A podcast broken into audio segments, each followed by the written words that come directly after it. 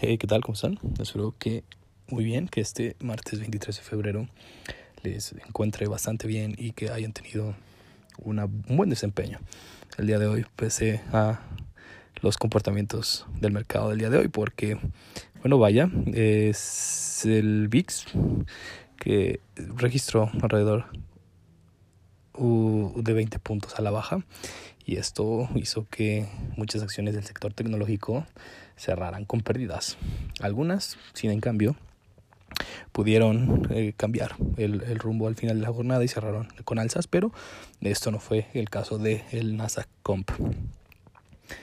Eh, vaya, los riesgos más importantes hacia adelante son los cambios asociados a una reforma fiscal en Estados Unidos y los mercados están esperando la siguiente, el siguiente paquete de estímulos por 1.9 billones de dólares que deberá llegar antes de que expiren los beneficios por desempleo el próximo 14 de marzo. Esto es uno de los causantes de los cambios en las perspectivas actuales que había tenido el mercado alcista. Y de una visión fundamental, los modelos de estrategia de City Research continúan aportando hacia niveles eufóricos y evaluaciones estiradas en el mercado americano. Eh, los, los pronósticos, sin embargo, siguen teniendo que para fin de año el Standard Poor's 500 va a llegar a los 4.500 puntos y esto es en la visión de las personas con optimismo y de 3.600 en los pesimistas. Aún así, tuvimos el día de hoy en el mercado mexicano alzas importantes de TIC.cpo con un alza del 13.57%, terminando en 5.44 pesos por acción. Tracción.a con una alza de 8.12, equivalente a 25.82 pesos por acción.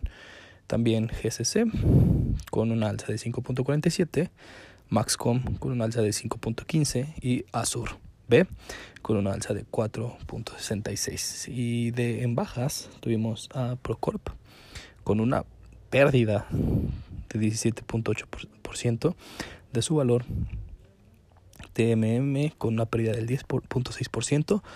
Value GF.O con una pérdida de 4.10%, Educa.18 con una pérdida de 3.22% y GMXT con una pérdida de 3.05%. Eh, en las noticias de tasas de referencia, el fondo del banco terminó con una eh, un rendimiento de 4.15%, los CETES a 28 días con 4.03% y a 364 con 4.08% a un año.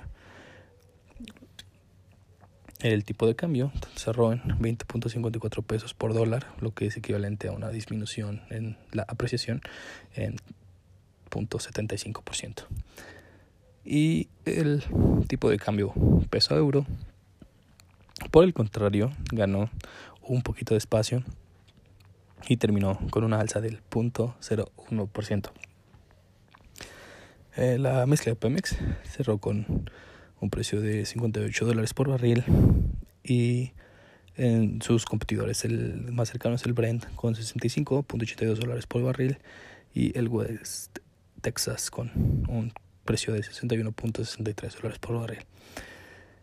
Y vaya, nada más para complementar de los diferentes mercados internacionales. Eh, en Brasil el Bovespa terminó con un alza del 2.27%, el IGPA de Chile con una pérdida del 1.61% del valor, el Dow Jones con una alza del 0.05%, el Nasdaq OTC 0.50% y el Standard Poor's 500 0.13%.